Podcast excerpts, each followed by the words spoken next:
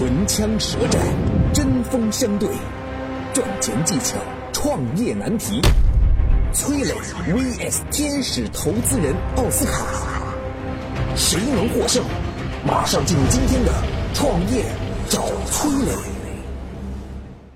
崔磊，乐客独角兽创始人、天使投资人，创办了《创业找崔磊》节目。奥斯卡创丰资本天使投资人，喜马拉雅签约创业导师。下面进入问题一。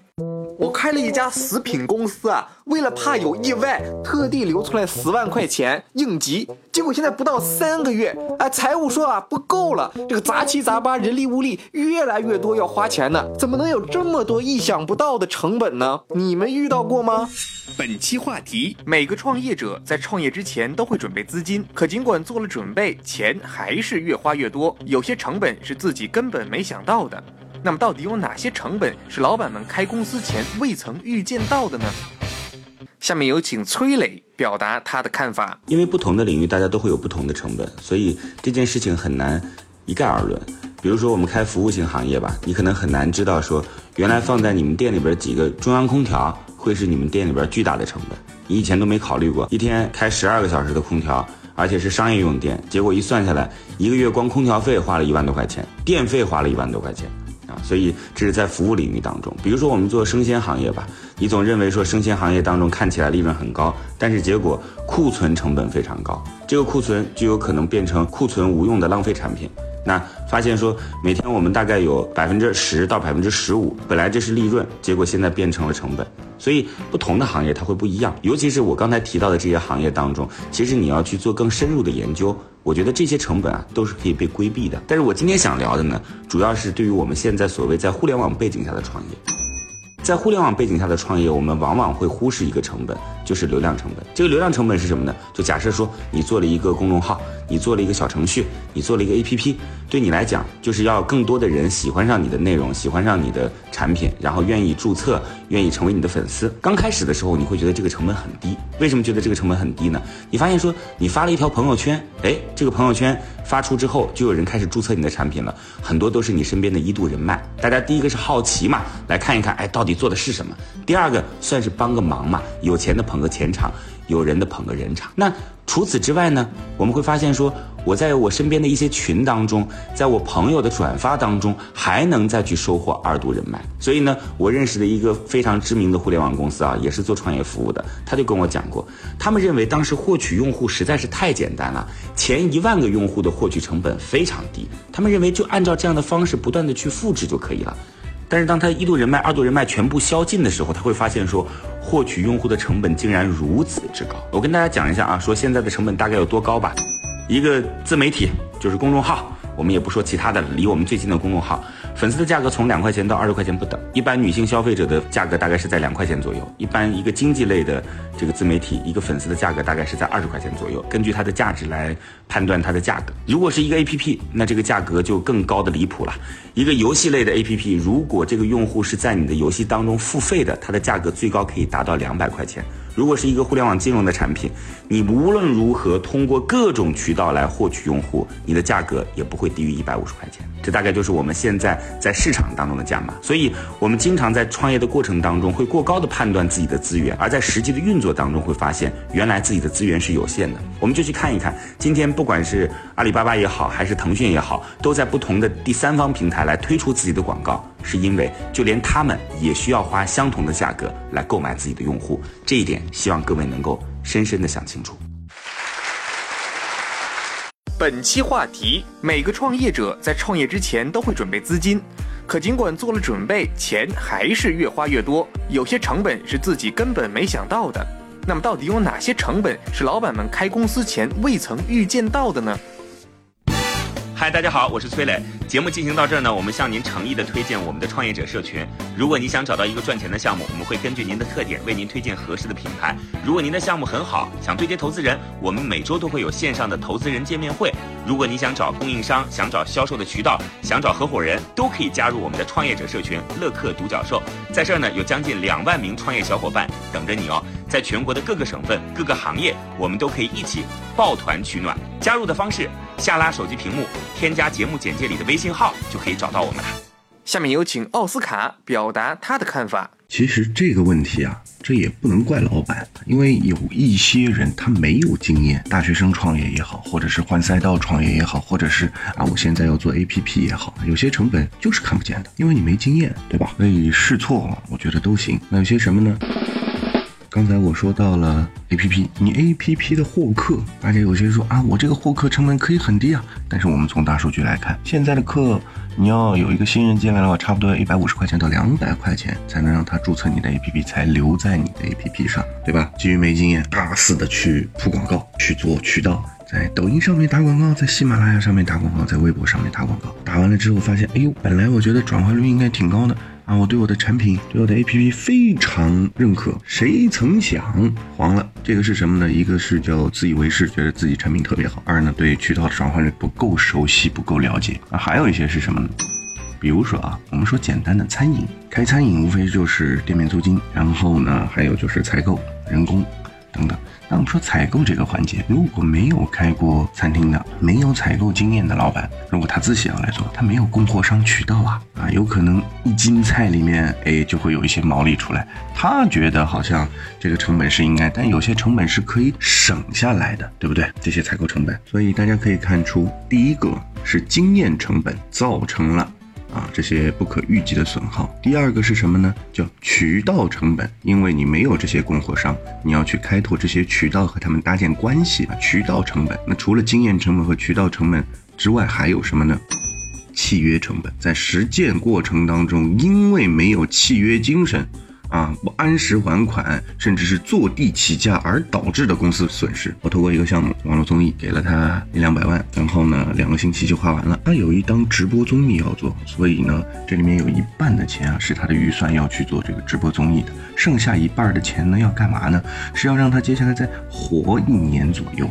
对吧？然后因为这个网络综艺的 IP 产生了，通过运营它可以赚钱。但是为什么他两个星期在综艺节目做完了之后一分钱没剩下呢？因为他做的是户外直播，在过程当中呢，有一个导演团队，也是某卫视做过什么什么声音，做过什么什么声音啊，什么什么东西的一个非常强的团队过来了。因为我们做的是直播嘛，啊，一开始谈好了一个价，只要六十万，哎，弄到过程当中坐地起价，直接开了一百二十万，啊，你不行对吧？那不行，我撤人了，我不做了，你告我呀，你咬我呀，这种成本怎么估？你最后说人家黑心也好，干嘛也好，团队不合适也好，那你这个钱给不给嘛？所以总结一下，一个叫渠道成本，一个叫经验成本，还有一种呢就是契约成本，有些合同啊签的谨慎一些，这是最最后唯一唯一还能保护一点的。还有啊，就是在对接一些业务的过程当中，三思而行。感谢两位的精彩发言。下面让我们来看一看各位听众对这个话题都有什么看法呢？你没有用这笔钱去买房子，而是开了公司去创业，公司关闭或苟活，你没有赚到钱，而你却失去了用这笔钱去买房子带回来的回报。你笑创业水不深，创业笑你太天真。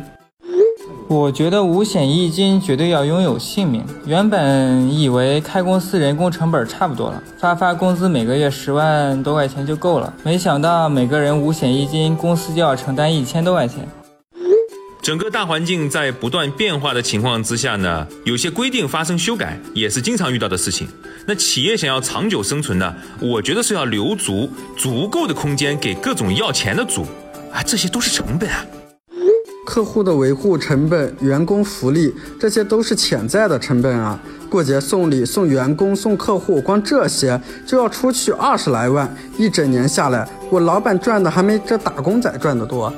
话题总结：一、以互联网为背景的创业容易忽视流量成本；二、没经验、没渠道、不遵守契约，都会带来巨大的成本损耗；三。不同领域有不同的潜在成本，但都可以规避。下面进入问题二，我叫阿阳，立志成为抖音红人。啊，各位宝贝，点点关注好吗？老铁们，大型舞台魔术，街头漂浮。想学的老铁关注我，下个视频咱们出教程，九十九步都是爱，最后一步是尊严。既然我感动不了你，我就放过我自己。这。么多天过去了，粉丝还是这么少，我咋就是火不了？本期话题：现在抖音短视频很火，很多人都想通过成为抖音大 V 来提高自己的知名度和变现。那么怎么迅速涨粉呢？有哪些技巧？下面有请奥斯卡表达他的看法。这个大家都想快，但是说一句心里话啊，这个世界上没有什么东西是一蹴而就，罗马也不是一天建成的。所以，当要做自媒体，要在抖音上做些内容的话，你要想的不是快，真的不是快。很多东西快的起来，下去的也快。那你们要考虑的是什么？考虑的是自身定位，要定位清楚，我到底是干嘛？因为你要快，你博出位啊，博搞笑啊，啊，撞大运啊，对吧？那真正你定位清楚了，你做自己喜欢的内容，那你才能做到内容的品质，内容可以持续更新。因为大家都说这两点嘛，要坚持，要坚持，要好的内容，要好的内容。那我现在做下来，感觉不是这样，是一种陪伴。怎么说啊？你说高品质的内容吧，我们看过很多网什么 Papi 酱啊，包括以前的芙蓉姐姐啊，等等等等。这两个案例很有意思。当 Papi 酱前三个视频出来的时候，哇，那火的是不行不行的。可是后来呢，因为大家都是审美疲劳，而且现在这个世界已经快消到非常非常严重的地步了，大家会麻木啊，审美疲劳了。甚至是就觉得哎没有新意，没什么看点。那最后呢，所有人都在求新求异，求新求异。你有那么多灵感吗？那我们再说坚持这件事。当你没有灵感了，你你坚持你输出什么东西？所以一定是自己定位要清楚！我是做宠物这块的大 V 啊，我是做知识类的大 V。我知识类的大 V，我到底说什么？那另外呢，我就是美美的，我就是唱歌跳舞的。我们怎么怎么来做？最后为什么会是陪伴？所有的抖音也好，这些流量平台也好，他们是在切我们的碎片时间。但是碎片时间切完了之后，要的是养成习惯。那习惯背后，就是你的陪伴。你和你的粉丝，你不要想着，哎呀，我现在只有一万粉丝，天哪，好少啊！甚至我现在就几百粉丝，你不要想着要去弄什么几百万、几千万。你能把你几百个粉丝都维护透了，每个人都聊过了，都成为朋友了，这已经很牛了，真的。而且维护粉丝这件事情是很累的，你要先有清晰的定位，然后你的人设要摆出来。凯文·凯利 （K.K.） 啊，写失控的，写必然的那位 K.K.，它里面有一句话叫“一千个铁粉理论”，什么意思？你只要有一千个铁粉，这铁粉的定义是，不管你输出什么内容，卖什么产品，他们都愿意买单，能理解吗？他们都愿意买单，那你就活得下去，且能做得很好。大家不要想着一直是做加法。有时候我们要做减法，只要维护好那一千个粉丝，其实你未来涨粉啊什么，这一千个粉丝会裂变的。你真的人设设好了，那么一带二，二拖三，四拖五，六七，那就是一生二，二生三，三生万物，明白吗？定位清晰，持续更新，产生习惯，多做陪伴。本期话题：现在抖音短视频很火。很多人都想通过成为抖音大 V 来提高自己的知名度和变现，那么怎么迅速涨粉呢？有哪些技巧？嗨，大家好，我是崔磊。节目进行到这儿呢，我们向您诚意的推荐我们的创业者社群。如果您想找到一个赚钱的项目，我们会根据您的特点为您推荐合适的品牌。如果您的项目很好，想对接投资人，我们每周都会有线上的投资人见面会。如果你想找供应商，想找销售的渠道，想找合伙人，都可以加入我们的创业者社群乐客独角兽。在这儿呢，有将近两万名创业小伙伴等着你哦。在全国的各个省份、各个行业，我们都可以一起抱团取暖。加入的方式，下拉手机屏幕，添加节目简介里的微信号，就可以找到我们了。下面有请崔磊表达他的看法。抖音获取粉丝的方式很多，在这儿呢，我主要是希望对创业者能够有一些帮助。其实，在抖音当中呢，有一个很重要的公式，叫做粉赞比。什么意思呢？我们知道，在抖音当中有一个点赞嘛，啊，一般来讲。比较好的阅读内容和点赞之间的比例是一比三十到一比五十之间，差不多就是五十个阅读一个点赞。那么粉赞比大概会是怎样呢？差不多就是五个赞左右会有一个粉丝，这就是一个非常好的账号了。那这样的账号到底是怎么样练成的呢？很重要的就是你向别人输出的东西到底有没有持续性的价值？什么意思啊？就比如说，你今天是一个姑娘在跳舞，那对于普通用户来讲，说我看到你跳舞也是看，那我看完之后觉得说我点个赞，但是我走了，我走了的原因是因为我还可以看到别人跳舞嘛。但是今天你告诉他说，我来教大家是进行。有氧训练的，我的舞蹈能够给你带来瘦身、减肥，甚至是让自己变得更加美丽，等等等等等等各种效果吧。那大家就可能去想说，我除了要点赞之外，我还得关注一下，我下次还得想看到你的产品，它对我是有功利性的诱导的。所以在向用户输出内容的时候，功利性的诱导会让用户的点赞率更高，粉赞比更高。那另外一个方式呢，就是可以去做一些内容连载的方式。啊，现在我们看电影不仅能在电影院当中看了啊，不仅在爱奇艺这个优酷。等等当中看了，还可以在抖音当中看，因为上面会有一些账号专门是来介绍电影的，就告诉你说这个电影我很短的时间来向你解读，但是因为一分钟的时间限制，所以你只能在这个好几个视频中来去表达这个内容。但是你因为有了这个上下片的连接关系，所以很多人就会好奇进入到你的主页，然后进入到主页之后呢，它就会去带动你的下一条视频的播放量，这也算是一个技巧。那还有一点呢，就是想告诉各位，对于抖音这个产品呢，它其实一直在用一个中奖机制。什么叫中奖机制？就是你只要不停的发，你只要花。尽心思不停的发，总有一条能够进入他的流量池。就是他都会把你这条推货，他为什么会有这样的机制呢？他希望自己的用户有那种满足感嘛，有那种像是中了奖一样的兴奋感。但是在接下来的时间当中，你很有可能就再也进不了流量池了。那怎么样才能够保持这样的流量池呢？就是统一自己的风格，你到底是一个什么样的风格？不要今天拍的是美食，明天拍的是美妆，那后天又开始拍自己的生活，然后再接下来又拍的是你对于路边发生的事情的这种记录者的角度等等。就你只有统一自己的这个角色定位之后，你自己的用户才会对你持续关注。大概就这些吧。嗯，这是一个像相对来讲有技术含。量的事儿，但是如果我们用一句话来总结它的话，就是向用户持续输出有用的内容，且保持自己这样的形象，不要轻易的进行改变。最后还想补充一句啊，就是我们获取这么多粉丝，对于普通的玩家来讲，我只是去满足自己心里的这种就是社交荣誉感啊。但是对于创业者来讲，你要思考在这当中所去植入的内容和你的产品本身有没有直接关系。如果并没有直接的关系的话，其实抖音对你来讲只能当是一个玩具而已了。感谢两位的精彩发言。下面让我们来看一看各位听众对这个话题都有什么看法呢？不是有很多人都会买粉吗？但是我个人是不赞同的，一堆僵尸粉也没啥用呀。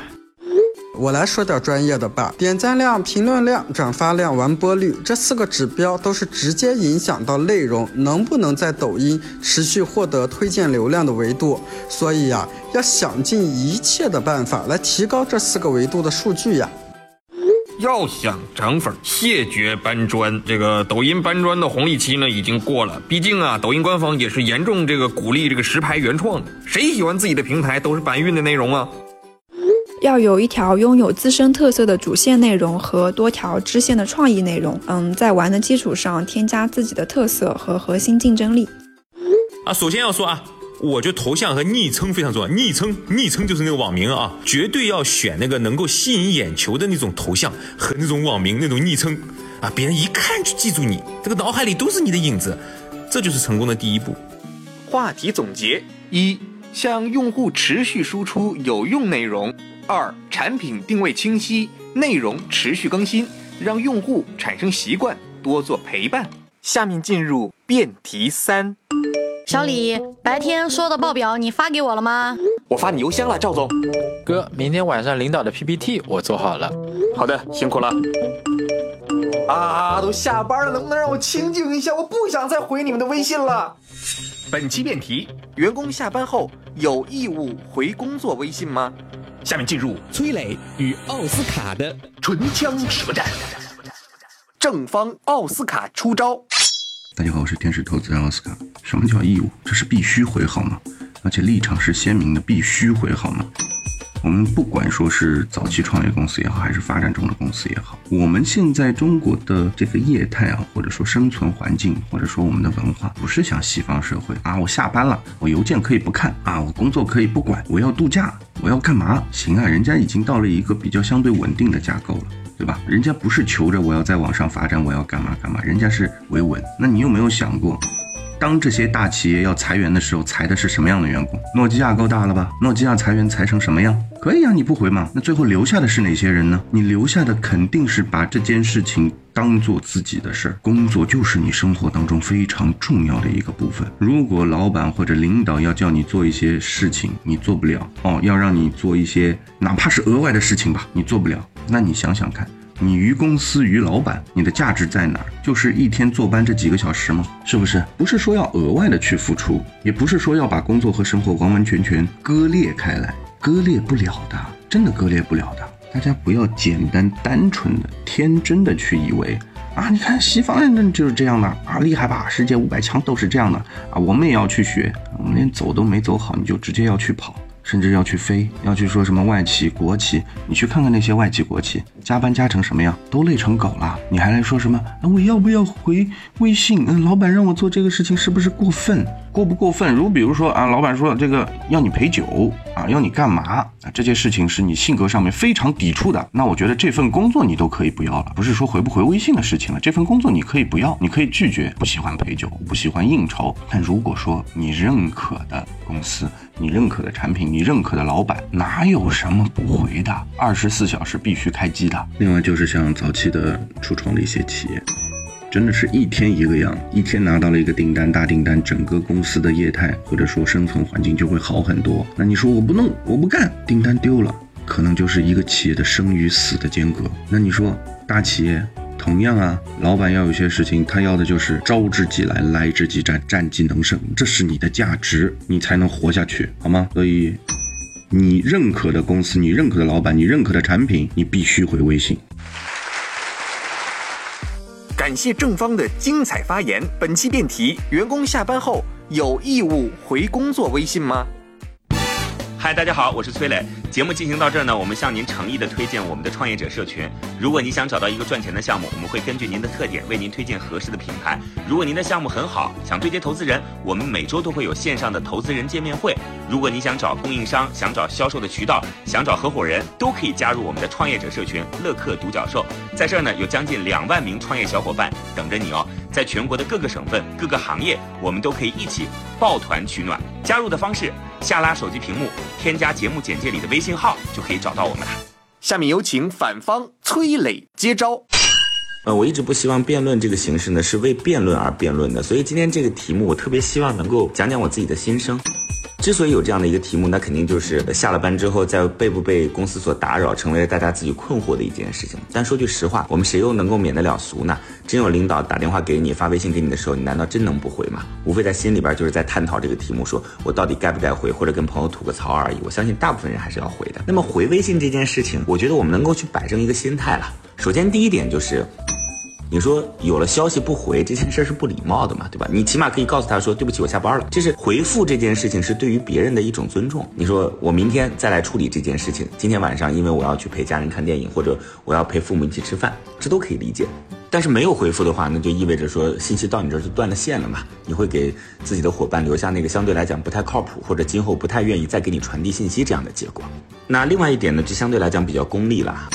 我们一直说赛车这件事情在哪个环节当中最重要？大家认为说在跑道当中最重要，在弯道超车当中最重要。其实呢，就是在换轮胎的时候最重要。也就意味着说，当那个事情是大家静止的时候，就是大家这个时候都不是在赛场上跑步的时候，在不是在赛场上赛车的时候，那个时候你最容易在换轮胎当中去争取时间，然后再去超过自己的对手。所以在职场当中也一样啊。你说在工作当中大家都很努力，努力是一种常态嘛？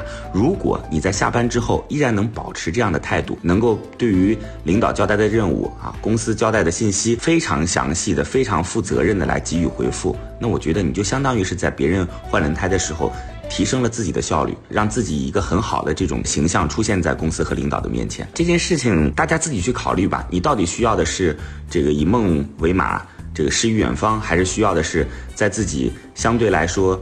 呃，能够去努力拼搏的时间啊，不负韶华，然后希望自己能够有更多的职场体验。每个人的人生没有对错啊，选择权无非在你而已。那最后呢，我还想再说一点点。微信这个事儿，其实有的时候是我们这个习惯的一种养成。呃，我看很多人的这个手机上啊，他这个微信都已经变成点点点了，是什么呢？就是消息太多嘛，有些群也没有屏蔽。那于是呢，新的消息进来之后也不容易被能够看得到。呃，我认为不管你消息回复的早还是回复的晚，但是你一定要给别人来回复消息，这是你自己信息管理的一种方法。最后最后啊。就是我以一个创业者、一个公司创始人的心态来思考这个问题。如果在下班之后，我向我的员工来发消息，他没有回复的话，起码他会在我这儿扣分吧。感谢两位的精彩辩论。下面让我们看一看各位听众对这个辩题有什么看法呢？当然不用回啦。我回复是说明我礼貌，我不回复那就是我的权利，你无权干涉。宁波不是还有个女的，因为下班没回微信，然后被公司辞退的，最后那家公司不是还赔偿了吗？我还是比较支持正方，有义务回公司微信。老板在下班时间联系你，说明是比较紧急的信息。作为一名合格的公司员工，要为公司的利益着想吗？不想回，人生有自由的时间，下班后的时间由自己做主，除非你给我二十四小时的加班费，随你什么时候要我工作。要回，这是对集体负责的一种方式，哪怕就是回一个收到，让同事知道你清楚他你沟通的目的，确定信息被收到，这是负责也是尊重啊。回啊，不回微信一会儿电话就打过来了呀，就这样子啊。人在屋檐下不得不低头哈，当你没人家权力大的时候就得低头。今天的节目到这里就结束了，感谢两位的精彩辩论。创业找崔磊，我们下期再会。嗨，大家好，我是崔磊。节目进行到这儿呢，我们向您诚意的推荐我们的创业者社群。如果你想找到一个赚钱的项目，我们会根据您的特点为您推荐合适的品牌。如果您的项目很好，想对接投资人，我们每周都会有线上的投资人见面会。如果你想找供应商，想找销售的渠道，想找合伙人，都可以加入我们的创业者社群乐客独角兽。在这儿呢，有将近两万名创业小伙伴等着你哦。在全国的各个省份、各个行业，我们都可以一起抱团取暖。加入的方式，下拉手机屏幕，添加节目简介里的微信号，就可以找到我们了。